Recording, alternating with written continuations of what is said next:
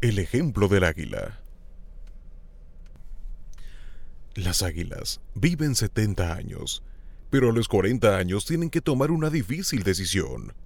Sus uñas se vuelven tan largas y flexibles que no sujetan a las presas de las cuales se alimentan.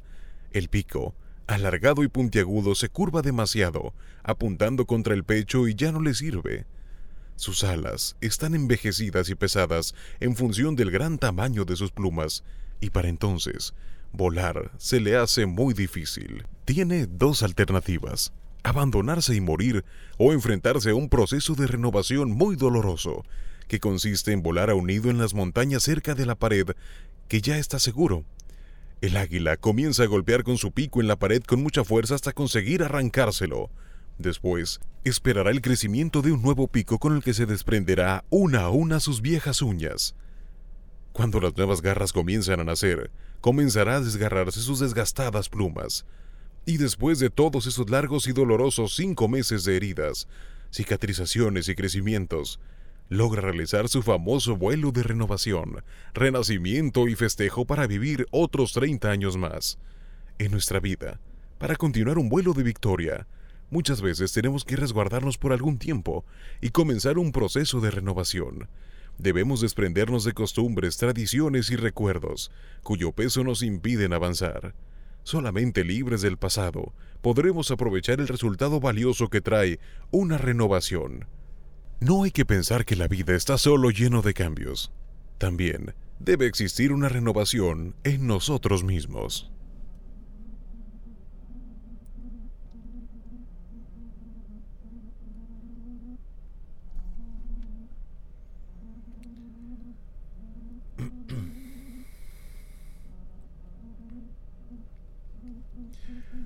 El amor es ciego y la locura lo acompaña.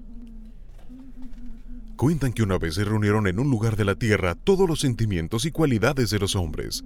Cuando el aburrimiento ya había bostezado por tercera vez, la locura, como siempre tan loca, les propuso, vamos a jugar a las escondidas. La intriga levantó la ceja intrigada y la curiosidad sin poder contenerse preguntó, a las escondidas, ¿y eso cómo es?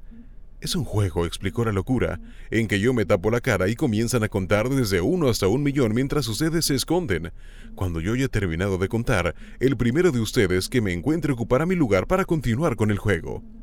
El entusiasmo bailó secundado por la euforia y la alegría. La duda y la apatía no les interesaba. Pero bueno, la verdad prefirió no esconderse. ¿Para qué? Si al final siempre la encontraban. La soberbia opinó que era un juego muy tonto. En el fondo lo que le molestaba era que la idea no se le hubiera ocurrido a ella. Y la cobardía prefirió mejor no arriesgarse. Uno, dos, tres, comenzó a contar la locura. La primera en esconderse fue la pereza. Como siempre, se dejó caer tras la primera piedra que encontró en el camino. La fe subió al cielo, y la envidia se escondió tras la sombra del triunfo que con su propio esfuerzo había logrado subir a la copa más alta de un árbol. La generosidad casi no alcanzaba a esconderse. Cada sitio que hallaba le parecía maravilloso para alguno de sus amigos. El egoísmo, en cambio, encontró un sitio muy bueno desde el principio, ventilado y cómodo, pero solo para él. La mentira se escondió en el fondo del océano. Mentira, en realidad se escondió detrás del arco iris. La pasión y el deseo se escondieron en el centro de los volcanes. Cuando la locura contaba 999.999, el amor aún no había encontrado sitio para esconderse, pues todo se encontraba ocupado, hasta que divisó un rosal y estremecido decidió esconderse entre sus flores. ¡Un millón! contó la locura y comenzó a buscar. La primera en aparecer fue la pereza, solo a tres pasos de una piedra. Después escuchó a la fe discutiendo con Dios y el cielo sobre teología. La pasión y el deseo se sintieron vibrar entre los volcanes. En un descuido, encontró a la envidia y claro, así pudo deducir dónde estaba el triunfo. Al egoísmo no tuvo ni qué buscarlo. Él solo salió disparado de su escondite que había resultado un nido de avispas. De tanto caminar, la locura sintió sed, y al acercarse a un lago descubrió a la belleza, y con la duda resultó más fácil todavía, pues la encontró sentada sobre una cerca sin decidir aún dónde esconderse. Así fue encontrando a todos, al talento entre la hierba fresca, a la angustia entre una oscura cueva, a la mentira en el arco iris, Mentira, en realidad sí se escondió en el fondo del océano. Y hasta el olvido, que ya se le había olvidado dónde estaba y a qué estaba jugando. Pero solo el amor no aparecía por ningún lado. La locura buscó detrás de cada árbol, de cada arroyo del planeta en la cima de las montañas, y cuando estaba a punto de darse por vencida, divisó un rosal y las rosas. Tomó la horquilla y comenzó a mover las ramas hasta que escuchó un grito de dolor. Las espinas habían herido en los ojos al amor. La locura no sabía qué hacer para disculparse. Lloró, rogó, imploró, pidió perdón y hasta prometió ser su lazarillo. Desde entonces, desde la primera vez que se jugó a las escondidas en la tierra, el amor es ciego y la locura siempre lo acompaña.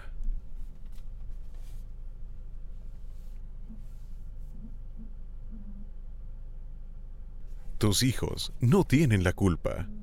Tus niños no tienen la culpa del mal día que tuviste. Tus hijos no tienen la culpa de los problemas con tu pareja. No tienen la culpa de tus frustraciones ni de los malos ratos en tu trabajo. No tienen la culpa de que se te haya roto el condón o fallado la píldora anticonceptiva. O simplemente no tienen la culpa de que tú los hayas traído a este mundo. Tus hijos no tienen la culpa de las heridas de tu infancia, de tus penas, de tus miedos, de tu corazón roto. Ellos llegaron para sanar, para enseñarte a amar de una manera que jamás imaginaste. Llegaron para darle significado a tu vida que tal vez antes no lo tenía para enseñarte a ser fuerte y resiliente, para enseñarte a luchar y salir adelante todos los días. Es nuestra obligación ser mamás y papás con una infancia estable, sana y tranquila, mágica, contenida de besos, abrazos y paciencia.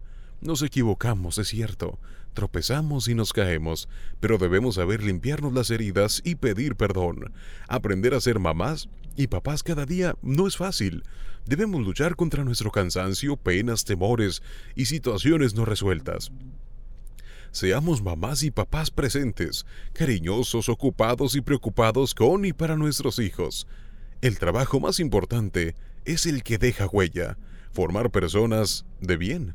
En ellos quedará el amor que pusimos en ese camino durante su infancia. Eso es lo único, lo que más queda. Tus hijos no tienen la culpa de nada. Ellos se merecen todo tu respeto y tu amor.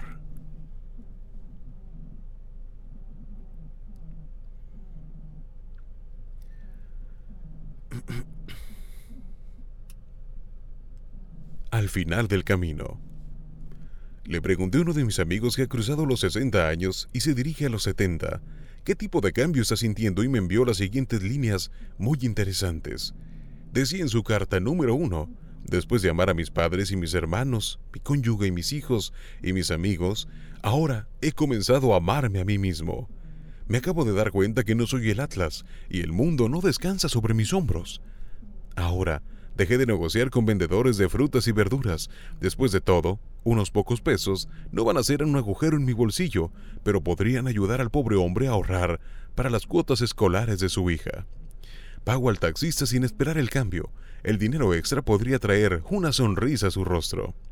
Dejé de decirles a los ancianos que ya han narrado esa historia muchas veces. Después de todo, esa historia los hace caminar por el camino de su memoria y revivir el pasado. He aprendido a no corregir a las personas, hasta cuando sé que están equivocadas. Después de todo, la responsabilidad de que sean todos perfectos no está en mis manos. La paz es más preciosa que la perfección. También doy elogios libre y generosamente. Después de todo, eso mejora el ánimo no solo del receptor, sino también para mí. He aprendido a no molestarme por una mancha en mi ropa. Después de todo, la personalidad habla más que las apariencias. Me alejo de las personas que no me valoran. Después de todo, puede que no sepan mi valía, pero yo sí. Estoy aprendiendo a no sentir vergüenza por mis emociones. Son mis emociones las que me hacen humano. He aprendido a que es mejor dejar caer el ego que romper una relación. Después de todo, mi ego me mantendrá distante, mientras que las relaciones me hacen sentir vivo.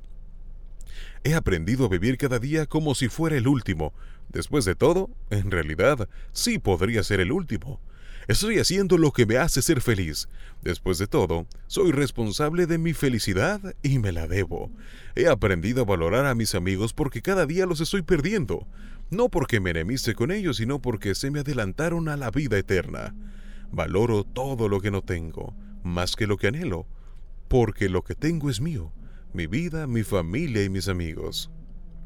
Y finalmente, he aprendido que no hay que estar viejo para buscar la felicidad.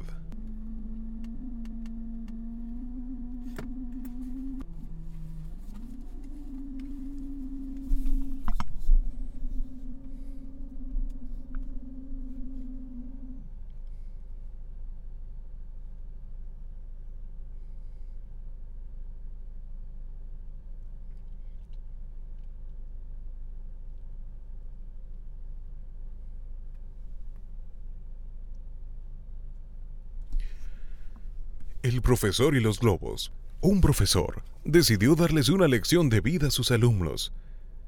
Entonces, le dio un globo a cada estudiante que tuvo que inflarlo, escribir su nombre en él y tirarlo al piso. El profesor entonces mezcló todos los globos, luego les pidió que encontraran el propio. Pero nadie encontró su globo.